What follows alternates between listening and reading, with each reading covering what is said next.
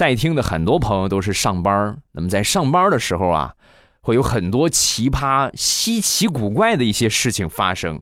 你没有想到啊，最后居然是那种结果。说一个张大炮前两天遇到的事情啊，大炮啊那天一瘸一拐的拿着这个文件啊，来到老板的办公室给老板送文件。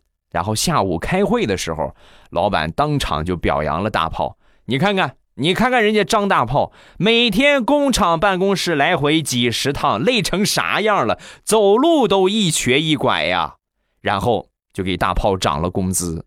一宣布完这个消息之后啊，坐在大炮旁边的小李，瞬间不淡定了。